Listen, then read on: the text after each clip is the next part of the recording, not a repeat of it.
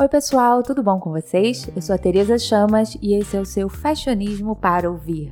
Do blog para o podcast, Hoje é sexta-feira, mas não temos ronda da semana porque eu pesquisei umas pautas sobre né, o que a gente costuma falar, mas eu achei tudo meio morno e trouxe um outro assunto para cá, que eu acho um assunto super bacana, super pertinente e importante para diversas áreas, não para o povo da moda ou para o povo de redes sociais, mas para um todo, para o geral. Vocês sabem, eu já falei para vocês que eu estou com uma série de workshops. É, no início do mês foi aqui no Rio de Janeiro. Dia 26 de outubro eu lancei uma turma em São Paulo. É, já falei para vocês, deixo o link aqui na bio. E um dos pilares é, desse workshop, além de conteúdo, de produção de conteúdo para blog, para redes sociais, de saber como falar com a audiência, cultivar a comunidade, eu falo muito sobre criatividade. Primeiro que eu acho que conteúdo e criatividade é o casamento perfeito, eles devem andar de mãos dadas, porque conteúdo de valor hoje em dia se dá através da criatividade e a criatividade no sentido de não de nada muito rebuscado, sofisticado, aquela coisa que é o seu ponto de vista, sabe? Sua visão sobre o mesmo tema, sobre o mesmo tema look do dia, sobre o mesmo tema viagem, gastronomia. Então eu falo muito sobre isso no workshop. É, e eu sempre me considerei uma pessoa criativa, mas quando você começa a estudar sobre, você vê que não só é possível ser mais criativo, mas como é muito mais possível. Eu ia falar simples, ia falar fácil, mas é muito mais possível que se imagina. Então, eu separei esse tema é um tema interessante, ele é popular, ele é acessível, qualquer um pode ser criativo e a criatividade muitas vezes vem da diversidade, vem de uma dificuldade ou é inerente a gente. E para falar sobre o tema, hoje não estarei sozinha. Vocês sabem que o Fashionismo para ouvir é um pouco mono, eu, eu e Deus vocês. Mas eu trouxe um convidado, um convidado especial que, que dorme ao meu lado, então é muito fácil recorrê-lo que é o Rodrigo, meu marido, que trabalha comigo. E eu trouxe ele para conversar porque desde que eu comecei a estudar um pouco além sobre criatividade, além dos livros, documentários, ele foi junto comigo nessa. Inclusive no workshop tem um trecho que ele fica falando alguns minutos sobre criatividade e o que eu acho mais bacana é que é do ponto de vista dele. Eu trabalho diretamente com criatividade, ele trabalha com números, com a parte mais burocrática, que eu chamo de parte chata. Mas ele tem se tornado uma pessoa criativa, ele já foi muito, deixou de ser.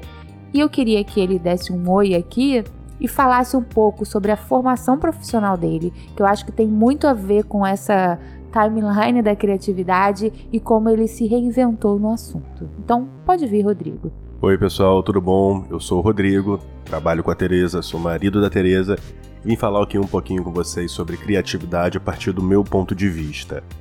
Então, quando eu era novo, é, mais novo, eu sempre fui muito criativo. Eu tinha banda, escrevia música e sempre achei que minha maior característica fosse a criatividade.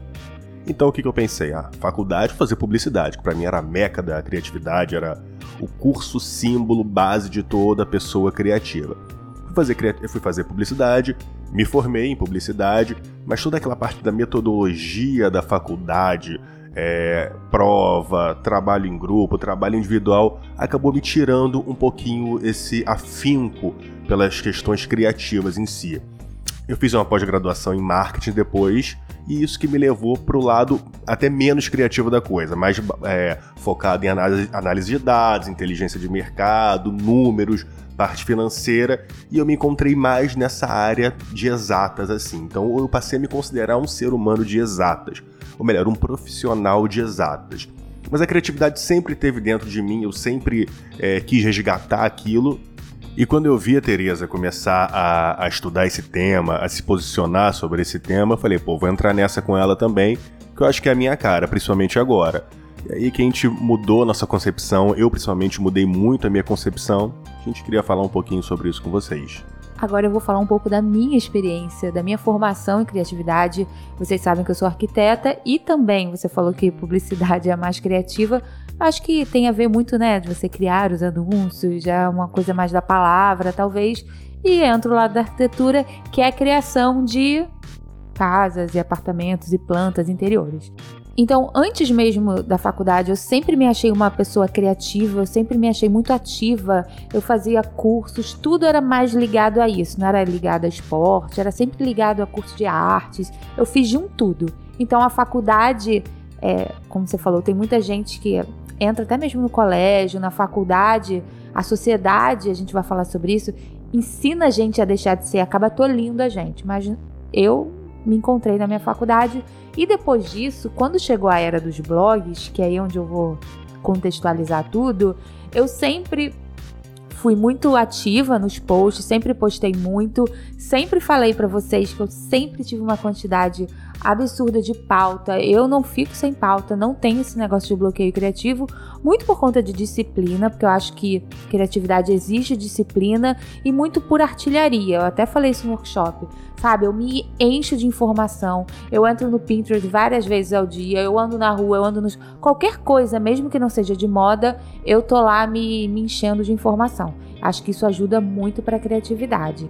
Agora, muita gente sempre me falava assim: nossa, Tereza, você é muito criativa. Como você consegue fazer tanto post, tanta pauta? Como é que você consegue criar tantas coisas? Aí eu pensava assim, eu não entendia o valor da criatividade, talvez. Eu achava, ah, gente, eu não faço nada demais. E realmente, talvez não seja nada demais. Mas eu começava a olhar, nossa, será que é alguma coisa de especial no sentido da produtividade? Aí que eu comecei. Isso foi ano passado. Eu já tinha lido vários livros sobre criatividade. Aquele mais famoso, Roube como um artista. Tem alguns outros que depois eu posso listar para vocês. Aí eu comecei a entender a criatividade mais como uma coisa que é aí que vai entrar um ponto principal com que a gente nasce com ela. Porque acredite, todo mundo nasce criativo eu já fiz um IGTV falando sobre isso, perguntando em qual etapa da vida estão as pessoas mais criativas e a resposta, conto para vocês, é na infância. Ou seja, a gente nasce criativo. Por que, que a gente deixa de ser? Bom, a gente não deixa. A sociedade faz com que a gente fique menos criativo. Primeiro que a gente fica né, mais sério, o adolescente vai começando a achar que é tudo um mico, o adulto vai começar a se preocupar com os boletos. Então toda aquela coisa da infância se perde. Então até uma história que essa que o Rodrigo foi até mais a fundo. No workshop ele fala bastante sobre isso, mas aqui ele vai fazer um, um pequeno resumo entendendo a estrutura do fato de todo ser humano ser criativo e o motivo. Conte para a gente. E essa estrutura da criatividade que a Teresa está falando tem muito a ver com os nossos ancestrais mesmos, com os Homo sapiens. Quando a gente, quando a raça humana surgiu, foi jogada num ambiente totalmente hostil, cheio de adversidades. O ser humano não, não, nunca foi forte, como um leão, não tem velocidade, nossos sentidos são muito fracos, são muito pobres, assim, audição, olfato, tudo. E então nós seríamos uma presa fácil para qualquer outro predador que estivesse disputando um espaço com a gente. E como é que a gente sobreviveu? Através da criatividade. Por exemplo, o ser humano precisava comer, só que você não consegue matar uma presa é, com as mãos limpas assim. Então teve que fazer o que para solucionar esse problema? Construir ferramentas, lança, machado para poder caçar e se alimentar. Até para sobreviver o inverno, o ser humano para sobreviver o inverno sem uma pelagem grossa, espessa, teve que fazer o que para solucionar esse problema de sobrevivência mesmo? É, criar roupa, vestimentas, manusear fogo. Então toda a evolução da espécie humana foi pautada em soluções criativas para os problemas. Então nós somos naturalmente criativos, não tem como a gente deixar de ser. A gente perde uma tendência natural de ser criativo, a gente fica tolhido na nossa criatividade por uma questão da sociedade, é, colégio, pai, mãe, tudo. Mas nós somos criativos e isso que a gente está abordando bastante no curso. Exatamente. E um dos trechos de um documentário que eu assisti, que eu fiquei fascinada, foi uma fala de um novelista que é mais ou menos assim. Abre aspas. Criatividade não é originalidade, mas sim uma forma de transmitir sua experiência e ela é única. É, tem o livro Roube como um artista e todo artista, todo mundo que fala sobre criatividade fala sobre isso, que criatividade é roubo, criatividade você tem que tomar partido de alguma coisa que já existe e até aqueles que falam, ah não, isso eu inventei, isso eu sou criativo, eu que inventei isso, aí chega outra pessoa e fala, não, com certeza alguém já fez isso, mas você não sabe. Então, o que eu tomei para mim como verdade, que eu acho que é, é a essência da criatividade, é que criatividade não é você copiar integralmente alguma coisa de alguma pessoa. É você talvez se inspirar, muitas vezes, sempre se inspirar em alguma coisa, em alguém, e daí você tomar o seu partido, você usar o seu ponto de vista, a sua visão, a sua ótica, a sua experiência, a sua vivência e fazer a sua maneira. Porque se a gente pegar, quase tudo já foi inventado, mas pessoas têm suas histórias e têm seu ponto de vista e conseguem evoluir disso. Então não tem artista a gente associa muito criatividade a isso, né? As, as, experiências dos artistas. Não tem profissional da área que fale sobre criatividade que não faça essa associação. E olha que eu pesquisei várias falas. No workshop eu falo vários quotes de vários, de é, escritor, de novelista, de pintor, de médico. Porque é aí que entra um outro ponto. E a gente conversou muito sobre isso, né, Rodrigo?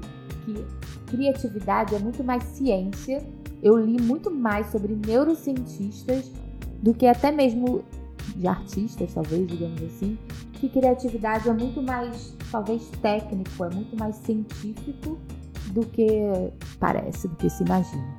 E realmente, como você estava falando, é, ninguém cria nada do zero, entendeu? Do nada, assim. Até quando o homem criou a roda, ele não, inventou, ah, vou criar a roda assim. Já viu que tinha uma fruta rolando para um lado, rolando para o outro, ele simplesmente adaptou aquilo para criar uma estrutura para ele se locomover ou locomover comida, é, qualquer outra coisa. Mas ele adaptou uma coisa e deu o toque pessoal dele, deu a interpretação própria dele de acordo com uma necessidade que ele tinha. E criatividade é just, justamente isso, é você ser autêntico com relação a uma necessidade que você tenha. Exatamente, por isso que entra essa máxima que muita gente diz, que a gente adota, as pessoas adotam no dia a dia, que eu acho que a criatividade é muito mais a prática e menos a benção divina. O cara viu uma coisa girando, quicando, ele se inspirou. E muita gente acha que criatividade é uma benção é um dom divino que uma quantidade mínima na face da Terra, 2% de pessoas é, tiveram a benção de serem criativos. Mas não, você já explicou o lado aí que todo ser humano em geral é criativo e a gente também não pode esperar a criatividade na passividade. Olha, eu costumo fazer assim, né? Mentira. Eu vou sentar aqui e vou ter essa bela ideia para fazer esse belo post e vai dar. Não, não é assim. A gente tem que. Não tem um negócio que é. é como é que é? 99% transpiração e 1 inspiração? Alguma coisa assim. Criatividade, acho que tudo na vida, né? É, a gente rala muito mais do que tem aquele relampejo, aquele relance. Então eu acho que, no meu caso, de produção de conteúdo, eu me, já falei, eu me encho muito mais de informação para na hora que eu tiver que sentar para elaborar, para executar os meus posts, é aí que as coisas começam a fluir.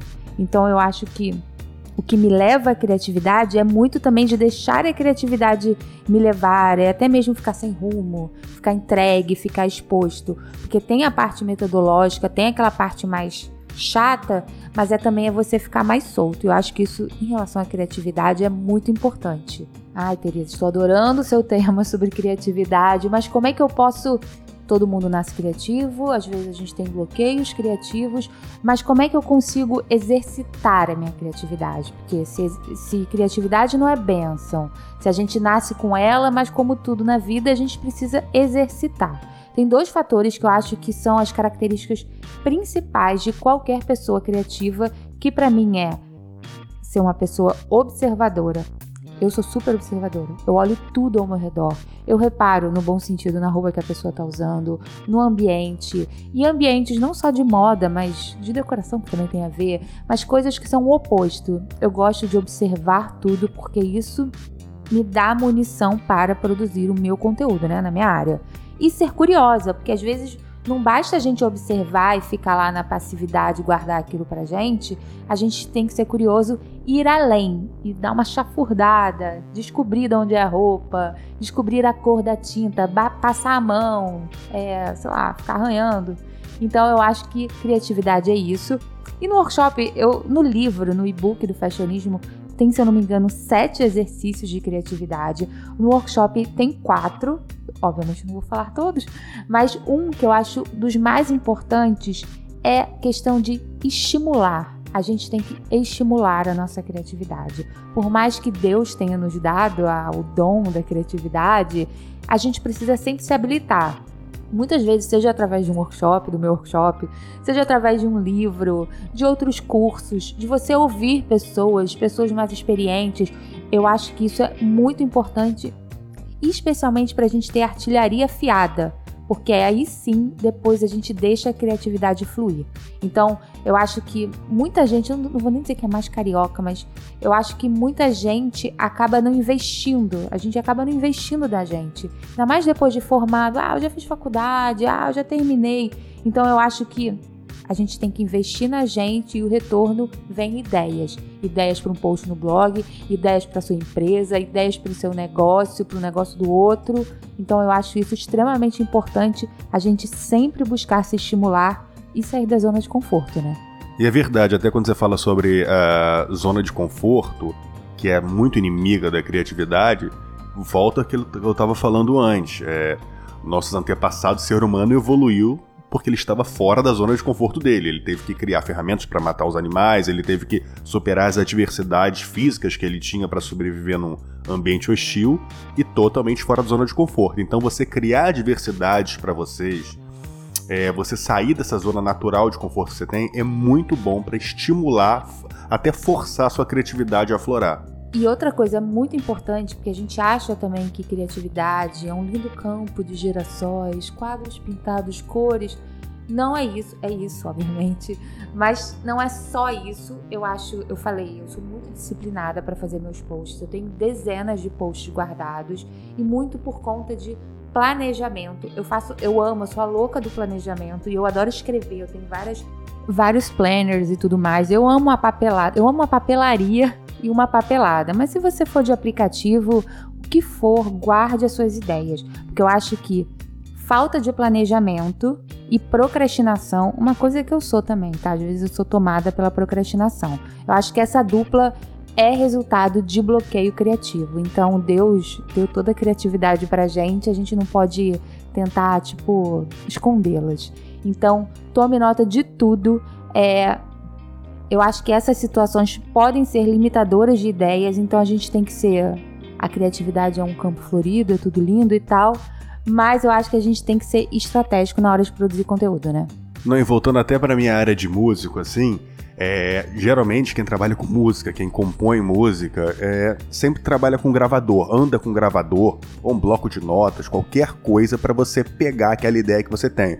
Por mais que a gente ache que a gente pode estimular a criatividade, forçar a criatividade, mas quando a inspiração vem, a gente não pode jogar fora. Então é importante você tomar nota de tudo, porque quando a inspiração vem, essa dádiva que acaba chegando, é quando ela vai embora é difícil de você pegá-la de volta. Então anota tudo que você achar de interessante, grava, ou se não quer anotar, é, usa um gravador para você falar, para gravar o que você está pensando ali naquela hora, que é muito válido e vai te ajudar bastante. Bom, aí você pensa, passado toda essa conversa, esse trelelê, meu Deus, Tereza, a minha profissão não tem nada a ver com criatividade. Eu sou advogada, eu sou enfermeira, eu sou, sei lá, técnico em edificações. Você está enganado. Criatividade é muito importante e no início do ano, mais ou menos, acho que em março ou abril, eu li uma matéria, não foi nem uma matéria, foi um report do LinkedIn para falar de emprego. O LinkedIn é um grande, sei lá, portal, é plataforma de empregos no mundo. Empregos não, né? De negócio, de tudo.